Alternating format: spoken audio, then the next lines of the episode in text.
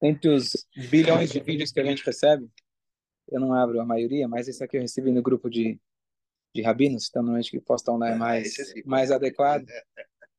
E, e lá tinha, era um, um vídeo feito em Israel, fazendo a analogia de uma das guerras de, do povo de Israel, na verdade, que era de, de um David, e como eles eh, entraram em Israel, os, acho que foram os Plishtim, e eles guerrearam, mataram, mataram muita gente, saquearam, estupraram, eh, sequestraram, e como Davi teve a coragem, ele pediu para Hashem, e ele e foi lá e resgatou e trouxe todos eles de volta intactos. Hashem. Então, a história se repete, a história se repete. Então vamos continuar aqui o nosso o nosso estudo e a gente está na guerra agora uma guerra interior uma guerra exterior. Uma guerra interior é conflito entre Davi e o sogro dele. Uma guerra, literalmente, entre o nosso povo. E a ameaça externa também nossos inimigos. Então, quando o Shaul ele foi lá, ele destruiu, ele matou os Koanim, matou a turma que deu apoio sem saber para deu asilo para o David e ele matou eles, etc. Mas uma pessoa, o Cohen Gadol, o filho do Cohen Gadol, aliás, Eviatar, ele conseguiu é, fugir. Ele conseguiu escapar. E aí, é, ele era filho do Achimelech. Achimelech foi aquele que deu o pão, que deu a espada, sem saber, e ele foi morto. Mas esse, é, esse Eviatar, ele conseguiu escapar. Ele ainda agora precisava de alguém para ajudar ele, para estar ao lado dele. Então ele foi ele descobriu onde estava o Davi. Ele foi até o lugar onde estava o Davi. E ele teve que trazer as notícias do que aconteceu com todos aqueles Koanim. Davi estava fugindo, então não, não chegou para ele as notícias do que tinha acontecido. Você pode imaginar como ele se sentiu, que ele foi por causa dele, mas através dele ele tinha alguma coisa a ver com isso. E ele se sentiu completamente culpado. Falou: Shaul matou eles por minha culpa. Ele estava me perseguindo. Eles me deram apoio. Eles achavam, não sabiam da história, eu também não contei, né, da onde, para onde eu estava indo, de quem eu estava fugindo. E é, então é minha culpa. Eu sabia que aquele Doeg malvado estava escutando e ele ia ele ia delatar para o Shaul.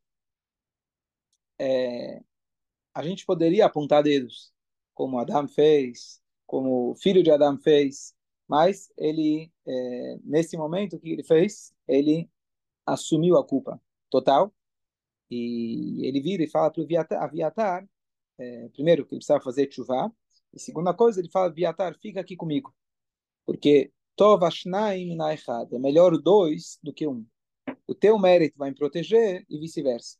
Então aqui tem uma regra geral em vários é, aspectos da vida, estudo de Torá principalmente, mas em geral, é melhor estar com mais alguém do que estar sozinho. O mérito de duas pessoas, ele é maior. Então, você vai me proteger, você sendo filho do Cohen Gadol, novo Cohen Gadol, e eu sendo vindo, é, eu sendo da vida, etc., não vai poder proteger o outro. E agora o Shaul está correndo atrás de você, está correndo atrás de mim também. O nosso mérito dobrado vai conseguir nos proteger. Ok? Então, esse é o conflito interno. E agora tinha um conflito externo. Os Plishtim, os filisteus que moravam em Gaza, tá certo?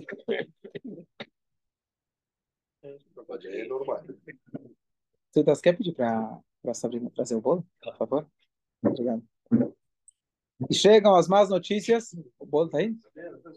Ah, tá aí? Tá escondido. É. Ó, tá bom. É para vocês, podem pegar. É... E aí ele começa então a, o ataque dos Filistim. E eles estavam atacando especificamente uma cidade que chamava Keila. Keila. É, ela ficava no, no, na terra de Yehudá é, e o tempo todo confronto com o nosso povo. O, o que acontece? Quem era o general importante do Shaul naquele momento era o próprio Davi. O Davi poderia falar: bom, agora eu estou fugindo e tentando salvar a minha pele. Como que eu vou agora me preocupar com o povo de Israel? O próprio rei de Israel está me perseguindo. Como que eu vou lutar para proteger o povo de Israel? Mas ele assumiu o compromisso dele. Ele falou, mesmo que eu mesmo estou correndo perigo, meu exército está correndo perigo interno, eu vou fazer o que eu tenho que fazer e fazer a minha fazer a minha a minha função. E ele então, é, esses Plishtim, eles estavam roubando várias coisas dos Yodim, estavam confrontando eles, etc. Então, é, eles tinham uma arma secreta que era, a gente já viu antes, que era o peitoral do Kohen Gadol, Urim Betumim, que ele respondia, ele servia como uma, um canal de comunicação entre Deus e o povo de Israel. E isso funcionava não só através do Urim Betumim, mas também através da pessoa do Kohen Gadol. Então, o Eviatar, ele estava agora, e ele queria saber se o que, que, ele deveria fazer. E assim era o costume sempre, antes de saírem para a guerra, eles, eles é, consultavam o rei, consultavam o general, consultavam o Supremo Tribunal e consultavam o Urim Betumim. Assim você está garantido.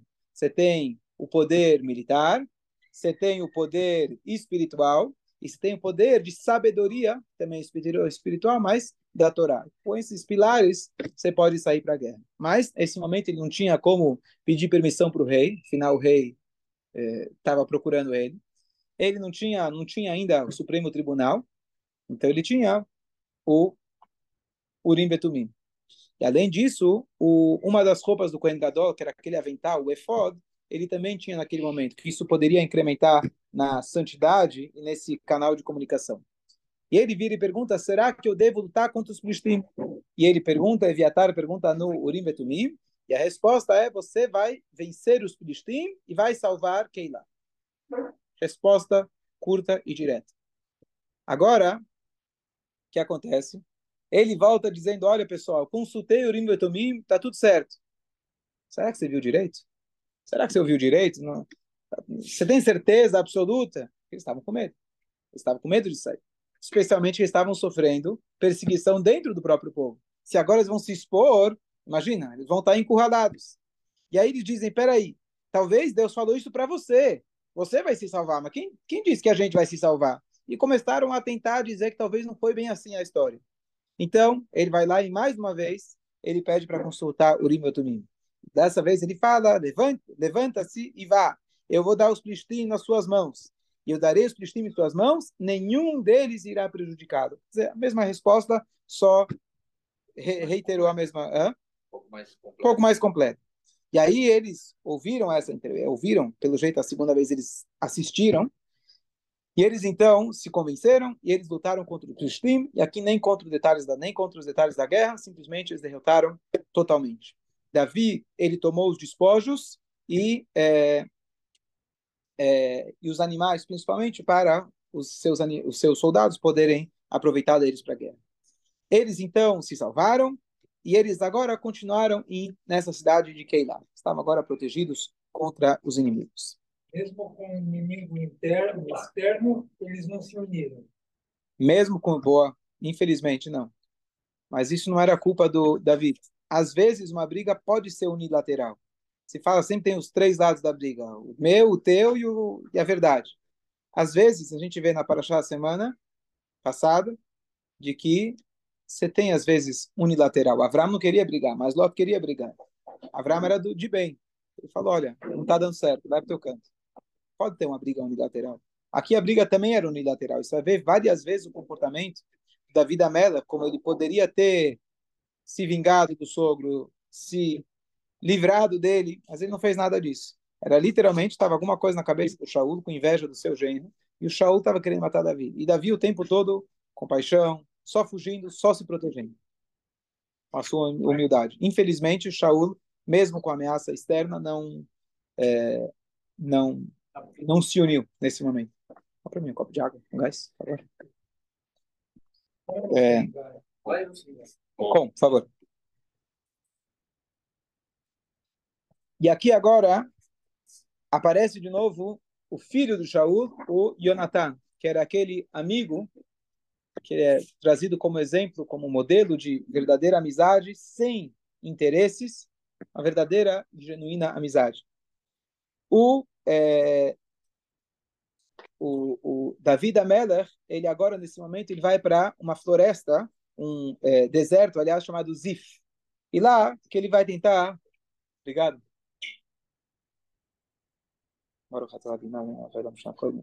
Amém. Amém. Tá, Celso, tudo bem? E lá tinha um montes rochosos, lá seria lugar onde ele poderia se esconder, pelo menos por, por hora. É...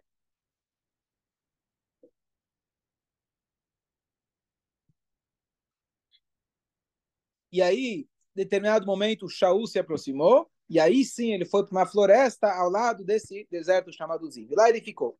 O Jonathan, que já fazia tempo que não encontrava seu amigo, ele queria encontrar o David. E através dos seus agentes secretos, ele conseguiu descobrir onde estava o David e ele foi até o seu amigo. E ele fala: Meu querido amigo, me fala, eu queria saber o que, que você acha? Você acha que eu vou conseguir vencer essa guerra? Você acha que eu vou conseguir me salvar? O que, que eu faço? Teu pai não para de me perseguir. E ele fala: Você não tem nada a temer. Afinal, você foi ungido pelo profeta. O profeta Shmuel foi aquele que te ungiu e falou: Você vai ser rei de Israel. Você não tem que ficar com medo. Você pode eventualmente fazer a tua parte de não deixar, não ficar exposto, mas tenha certeza que a Hashem vai te proteger. Essas foram as palavras que o amigo deu para ele. É... E ainda ele fala, olha, quando você for rei, eu gostaria de estar no seu segundo comando. Vou votar do teu lado. E aqui vem uma, uma só um pensamento que a gente vê que é muito judaico, de que a gente tem que ser otimista incurável. E mesmo quando a gente está na pior das situações, Deus nos livre, a gente já tem que se enxergar em liberdade total e absoluta. Davi agora estava lutando simplesmente para a sobrevivência. Faz favor, eu não quero ser rei. Só deixa eu viver em paz com a minha família, pagar minhas contas, trabalhar, rezar, estudar, que eu estou feliz. Não, Deus falou que ele vai ser rei de Israel. Não quero ser rei. Tô... Só por causa disso, já minha vida já está sendo ameaçada. Mas o Jonathan, incentivando ele, fala: saiba, você vai ser rei. Não pensa pequeno. Se o profeta falou que você vai ser rei, você vai ser rei. E eu já estou te pedindo, ó, me coloca do teu lado. Isso a gente vê, tem uma passagem também interessante, que o Maimônides, ele passou parte da vida dele fugindo. Um dos lugares que ele teve que fugir pela perseguição islâmica foi para o Egito. Ele mesmo escreve que é proibido morar no Egito, mas pela para salvar a vida dele, ele foi lá e morou lá. E lá no Egito, quando ele está fugindo literalmente de pessoas que estão é, perseguindo ele pela religião dele, inclusive, não, principalmente os muçulmanos, os árabes, que acreditavam no islamismo, no Maomé, e ele não queria, obviamente, aceitar nada disso. E no livro dele, ele escreve, nos últimos capítulos, no, no Mishneh Torah, quase nos últimos capítulos do final, ele escreve: olha, na verdade, Hashem mandou o Maomé e Tá? tá falando com o Rim Betumim. Tem reuniões que o celular se deixa é. E aí, onde tá? É, e, e aí, é, eu perdi o, o, fio da meada. Não, não, então, é, é, o Rambam, ele escreve, o Rambam, ele escreve de que a Hashem, ele mandou o JC e o Maomé com um propósito aqui no mundo, para conscientizar o mundo da vinda de Mashiach. Porque eles dois trouxeram o conceito Mashiach. Quando Mashiach chegar, diz Maimonides, as pessoas vão dizer: Ah, não é aquele que voltou, é outro. Ah, não é esse judeu, é outro judeu. Tá bom, ok. Mas a consciência de Mashiach ele trouxe para o mundo. Você pode imaginar que coragem e que fé alguém pode sentar para escrever uma coisa dessas quando você está literalmente fugindo, tentando salvar tua pele para sobreviver por causa do Maomé, por causa dessa fé. E ele não só que ele, tudo bem, tivemos muitos problemas graças a isso, ele escreve, perdemos muitas vidas por causa dessas duas grandes religiões monoteístas que perseguiram a gente e derramaram muito sangue por causa disso. Mas os planos de Hashem estão acima da nossa capacidade de compreensão, e Hashem, diz ele, ele faz a, pelo menos a parte da explicação, que eles vieram no mundo para trazer o monoteísmo, então, ou seja, um preparo para a vinda de Mashiach. Então, imagina você estar tá lá, no Egito, fugindo, escapando, tentando sobreviver, e ele vai lá escreve na maior, isso aqui é para o bem, e eu já estou me imaginando, eu já sei que isso aqui é quase, quase lá a vinda de Mashiach. Assim sempre fomos, assim sempre a gente foi, e a, a é uma passagem, um livro que eu gosto de ler muito, é, já li várias vezes, leio conto meus filhos, eu leio também, que é o livro Subota, já viu, é um era Blazer Nades, eu tive o privilégio de conhecer ele. Ele é, era viveu na Rússia comunista. Ele foi mandado para 20 anos prisões soviéticas e ele manteve a Torá e mitzvot sobre as condições a mais adversas possíveis. E tá lá o relato dele, é uma história incrível, autêntica, verdadeira. Eu conheci ele, ele já tinha mais mais de 90 anos em Israel. É, ele tinha a promessa do quinto Rebbe de Rabat que ele ia sair andando da Rússia, então ele teve muita fé desde o início. É, quando ele teve problema de gangrena pelo gelo, pelo trabalho, etc., queriam amputar as pernas dele, ele não deixou. E ainda o Rebbe deu para ele uma brachá que ele nem precisava de bengala. Mas a história é longa. O Rebbe deu brachá para ele que os 20 anos não contaram da vida dele. Ele morreu com 90 e, ou sei, 97 anos, mais ou menos. Eu recebi uma brachá dele. Mas uma das, uma das passagens lá, como ele consegue comemorar o Shabat, como ele consegue comemorar o Pesach, dentro daquelas condições. Então ele faz lá os quatro copos com quatro copos de chá. Fala maror, não falta maror, amargura não falta aqui, então não precisa, tá certo? É, e aí ele, aí ele senta, ele canta o Manishtaná, ele fala Avadim Ainu, etc. E a sensação que dá, peraí, o que eu estou cantando Avadim Ainu? Eu estou aí exatamente igual no Egito. Estou aqui com trabalho escravo, estou aqui impossibilitado de estar com a minha família, estou nas piores condições. E você vê quando ele está trancado no quartinho, no meio da noite, lendo lá Vedima indo, ele tem as matzot que ele recebeu da esposa dele, ele fala, nós temos a liberdade. Porque a partir do momento que a gente recebeu a Torá, a gente tem a liberdade de espírito de escolher aonde vai estar a nossa cabeça, aonde vai estar nosso coração. E a gente tem a liberdade, Bezrat Hashem, Shana Abba ano que vem a gente vai estar livre, vamos estar em Israel. De fato, ele conseguiu chegar lá. Mas a, a, a fé nossa, que está dentro da gente, que a gente é capaz, nas piores das piores situações, você vai falar, eu sou livre. Eles podem dominar o meu corpo, mas ninguém vai dominar a minha alma. Ninguém vai poder ditar quais são as regras da minha alma. E aqui o Yodi ela tem essa capacidade de estar na pior situação e ele escolhe estar ele escolhe estar conectado com a Hashem. Uma vez que a fé para a gente operar, mesmo sobre as piores condições, Deus nos livre, a gente pode estar conectado com a Hashem. Então isso a gente é uma, um traço judaico muito antigo que a gente tem essa desde o momento que a Hashem deu para a gente, por isso a gente comemora a Pesach. Parênteses, por que você vai comemorar a Pesach? Estamos no galuto. O que você está comemorando? Ah, liberdade, quatro copos, alegria. Estamos no maror. Mesmo que prosperidade em muitos aspectos, mas a Shekhinah está no galuto, estamos no galuto ainda. E a resposta é que hoje a gente tem a oportunidade de momentaneamente, ou pelo menos em espírito, a gente está completamente livres. A gente espera, Bezat Hashem, que a a liberdade seja completa em breve. Certo? Dúvidas? É, por isso a mitzvah de pensar em Mashiach. Exatamente, exatamente. Já imaginar como vai ser. Como vai ser, sim. Depois a gente já tem que se colocar nessa, nesse espírito, totalmente. É...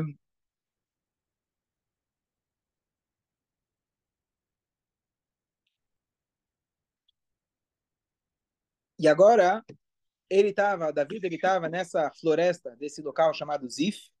Tinha um deserto, tinha uma floresta, ele estava agora na floresta. E agora ele estava, não estava sozinho, ele estava com uma tropa muito grande de soldados. E aí ele ficou na dúvida, ele falou: será que a turma vai me proteger? Não dá para se esconder aqui. Alguém vai contar que alguém vai contar. Shaul está bem perto. Será que a história vai chegar no ouvido dele? E aí então é, é, ele fica preocupado e mais uma vez ele é, ele ele ele consulta ele consulta o seu Cohen Gadol e ele fala para ele é melhor é melhor você fugir aqui você não está não tá seguro bom até aqui eu vou chegar na história com vocês Hã? não estava lá com o Eviatar o Eviatar estava do lado dele agora ele estava com o Eviatar com o Urim e Tumim então ele tinha lá o contato direto. Ele falou, fuja. E assim de fato foi. Eles, é, esse pessoal de Ziva acabou entregando na mão de falando onde estava o Davi, mas nessa hora o Davi já tinha escapado porque realmente ele não é, deu tempo para ele escapar. Boa tarde. Okay, temos alguns minutos ainda. É,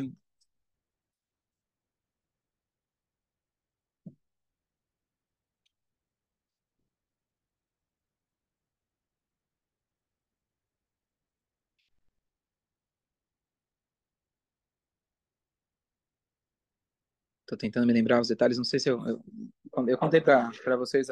Vocês sabem a, a mulher, a mãe do da moça que foi foi libertada, que a, ela tinha feito falar na noite anterior. Sim, vocês viram a, a. Mas aí a gente, no grupo dos rabinos, a gente recebeu